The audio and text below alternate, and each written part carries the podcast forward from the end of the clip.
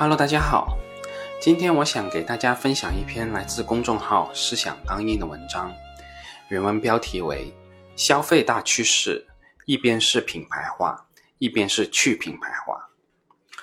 我注意到这篇文章最主要的原因是里面重点讨论了品牌这个问题。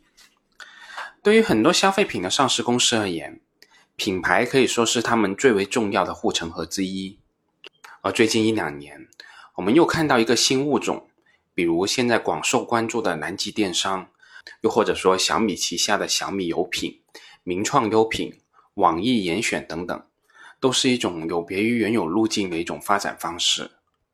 而刚好本文的副标题正是“南极人引发的思考”，这一点与我思考的出发点是完全一样的。如果纯粹作为财务投资者，本文的观点可能并不会对你的投资有多大的帮助，但作为一种新商业模式的观察，我们可以慢慢研究，说不定有一天会对我们的投资有意想不到的帮助。那在最后，我再额外说一句，目前我对南极电商的商业模式其实并不太认可。我也知道相当多的夹头们都高度关注这样一家公司。我也能理解这种为优质代工供应商赋能的商业模式，但我就是觉得这种模式没有技术含量，像是一种昙花一现的风口商业模式。而相对而言，小米的模式可能能走得更远一些。当然了，我刚才说到的这些纯属是我个人的占卜算命。对于这样一种模式，我目前仍在学习观察之中，可能我的算命只是一派胡言。但其实，对于品牌、消费者心智以及群体影响等等这些事，其实是非常复杂的，远远没有本文作者说的这么简单，也不能以一种线性的思维方式去思考这些问题。比如最近一两年的华为事件，华为因为受到外部打压，各产品线的手机基本断货了，其他的一些品牌，比如小米和 OV 等等，也纷纷加码四千元以上的产品线。想抢占原来华为的市场，但一段时间试验下来，发现其实大部分消费者根本不买账，宁愿不换机也不会去买他们所谓的高端机。这就是品牌，又或者说心理站位的威力。所以说，完全去品牌化，那起码现阶段还是有点言过其实的。好啦，我闲话也不多说，我们还是先回到这篇文章，学习一下本文作者对这个问题的观察。以下为原文：品牌化还是去品牌化？我这几年一直在思考这两个问题。第一个问题，除了苹果、特斯拉这一类科技创新品牌，以及亚马逊、谷歌等渠道品牌，全世界除中国以外，近四十年来基本上没有出现过新的有影响力的消费品品牌。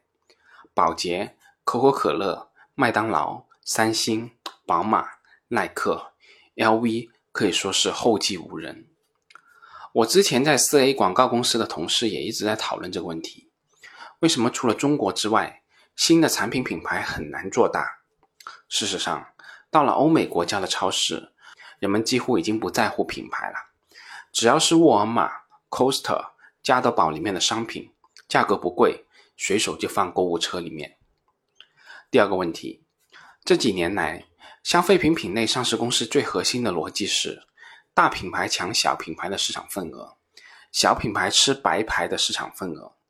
这个逻辑的原因也很简单，品牌在开始进入之前不被重视的下沉市场的消费者，也越来越重视品牌了，抛弃了康帅傅一类的白牌。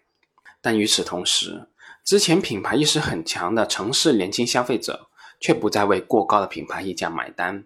转而追求高性价比的品牌，包括服装类的优衣库、南极人，电子产品中的小米，化妆品中的珀莱雅、完美日记等等，甚至部分市场白牌逆袭。上市之后被寄予厚望的三只松鼠，在直播电商兴起以后，遇到了小品牌的反攻，份额反而下降了。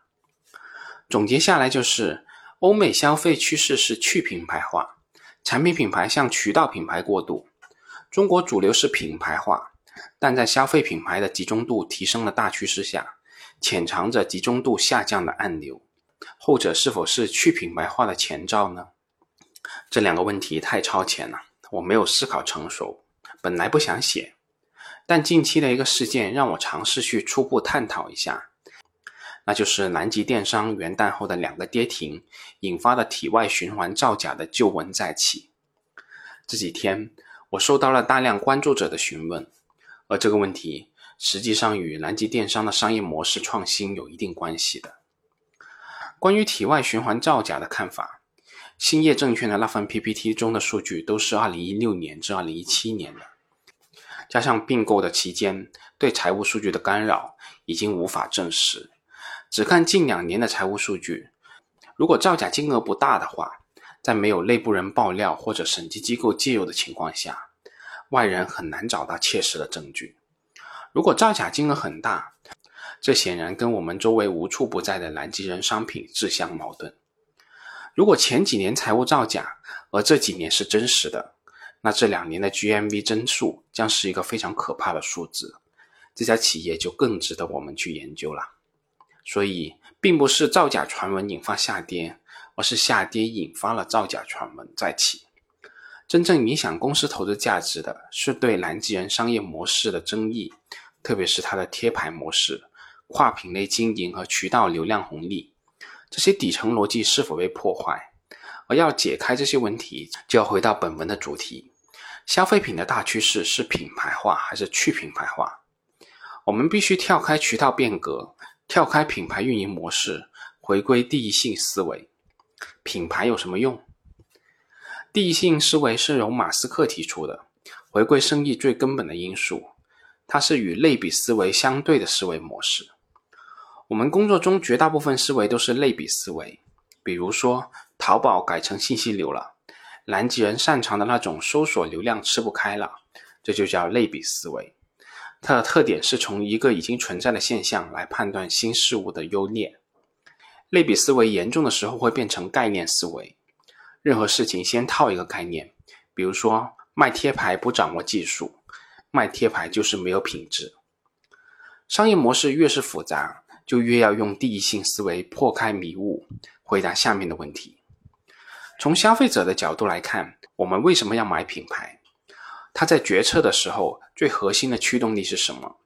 是什么样的消费体验让他重新购买？从厂商的角度看，品牌对企业带来了什么？是不可替代的吗？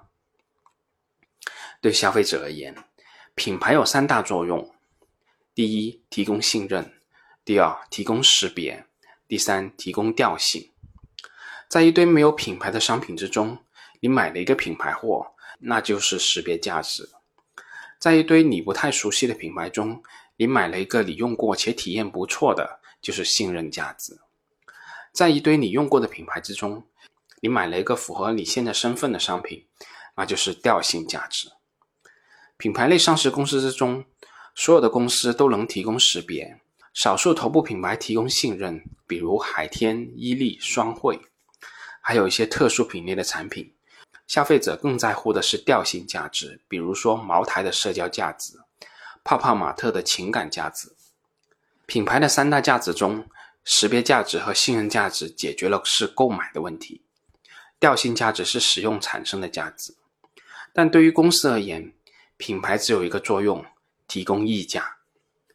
大部分消费品企业产品促销费用和品牌宣传费用是两类预算。产品促销是要讲投入产出比的，品牌宣传是纯粹的费用，没有直接的收益。厂商之所以愿意投入品牌宣传，是因为它能让产品拥有更多的受众和更高的定价。而到了电商时代，大量的新品牌使用低价爆款来圈更多的新用户，品牌宣传的作用更多集中于提供品牌溢价。这就是传统的品牌模式，消费者得到他们想要的三类附加值，厂商得到了品牌溢价，各取所需。这里面有什么问题吗？让我们回到第一性思维。消费行业的第一性思维就是消费者永远要求提供高性价比的商品。我们知道大家立刻想到返利，但我要说，就连茅台的消费者也不例外。茅台是最具性价比的产品。因为它的社交符号作用是无可替代的。事实上，即便是茅台，价格一旦突破三千以后，开瓶量就会急剧减少。有钱人的钱也不是大风刮来的。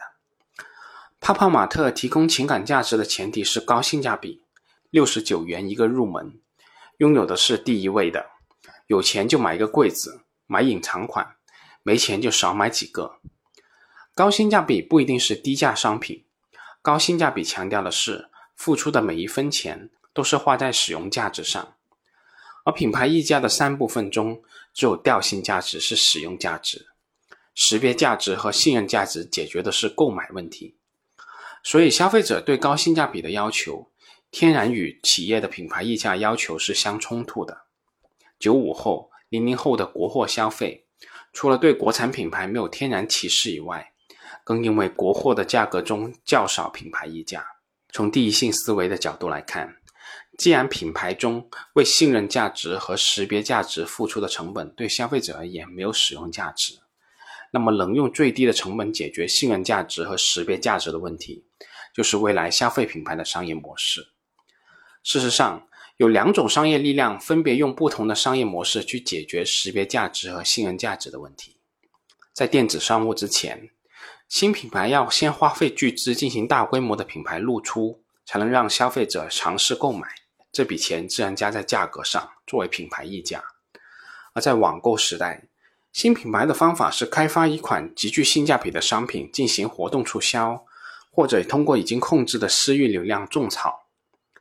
传统的品牌理论认为认知到购买，而网购品牌是购买到认知。传统品牌是宣传出来的，网购品牌更多是使用出来的，像是完美日记、花西子，通过低价爆款商品去解决初次尝试的问题，建立品牌认知。同样解决了识别价值的问题，其成本远远小于传统品牌。这就是去品牌溢价的第一步。只要能解决好性与价的平衡，就是对传统线下品牌的降维打击。不过，早在网购时代之前，线下品牌的去品牌溢价的尝试已经开始。这就是渠道品牌。两年前，投资者对于南极人品牌最大的困惑就是，一家卖内衣的品牌。为什么能跨界做床上用品，而且做的还不错？到了这两年，困惑变成了为什么家电、食品、日用品哪里都是南极人？还有什么是他不做的吗？在传统的品牌理论之中，消费者总是把品牌与某类特定的产品相联系，比如宝洁是日用品，雀巢是食品，品牌的品类跨度太大，会让消费者感到困惑。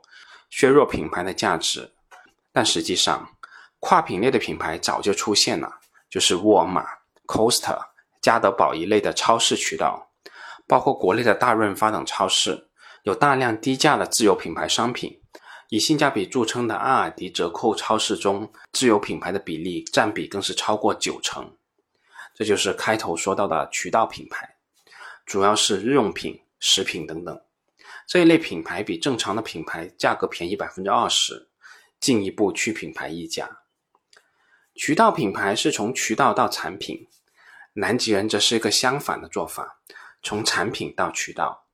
当他第一次从内衣进入床上用品，发现以网购品牌的低价爆款模式并没有弱化产品的转化率之后，就一直在弱化品类，强化渠道的印象，相继进入了箱包、男女服饰。童装乃至日用品、健康产品、家电、化妆品、食品等类目，彻底转变为一个不控制渠道的渠道品牌。这种打法就是先在一个品类中建立高性价比的品牌认知度，解决信任度的问题之后，再进入其他的品类，进一步提高了性价比，是去品牌溢价的第二步。这个模式只要能解决好品类扩张与品控的平衡。很可能就是对传统类目品牌的降维打击。当然了，南极人只是在这一点上做的比较好，但做的最好的是小米。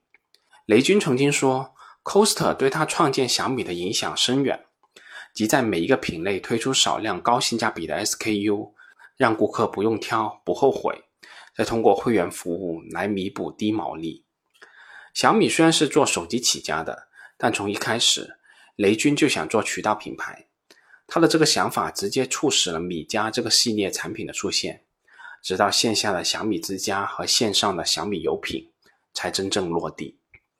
我个人是小米的忠实用户，任何品类只要有小米生态圈的产品就会优先考虑。我具有小米用户的典型特征：想要好东西，但拒绝品牌溢价，也不喜欢把时间浪费在购物比较之上。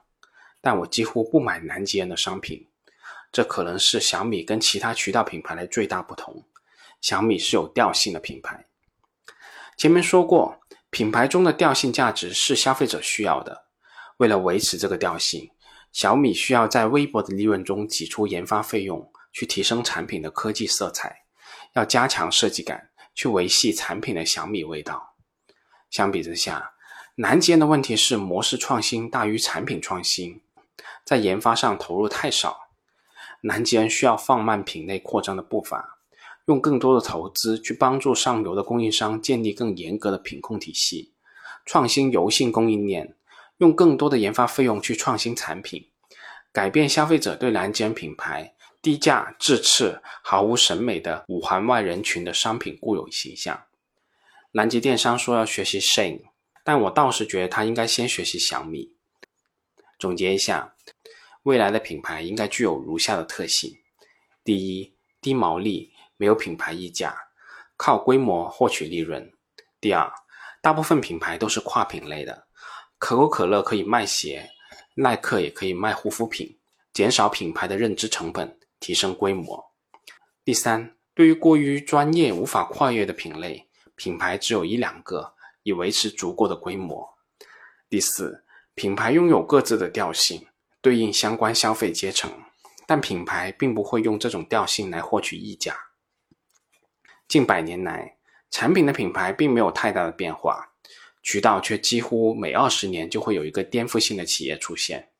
作为投资者，我们当然很关心公司现有的价值，但作为商业模式的观察者，我更关注南极人、小米这一类新商业生态代表的新渠道品牌。他们表面上是品牌，实际上是去品牌化。在工业化之前是没有品牌的。未来的信息化之后也不需要品牌，品牌只是工业化时代解决消费者信任成本的不完美手段。去品牌化这件事不是小米、南极人做，也有后来人来做，这才是真正代表未来的大投资机会。好了，这篇文章我就给大家讲这么多，我们下次再见吧。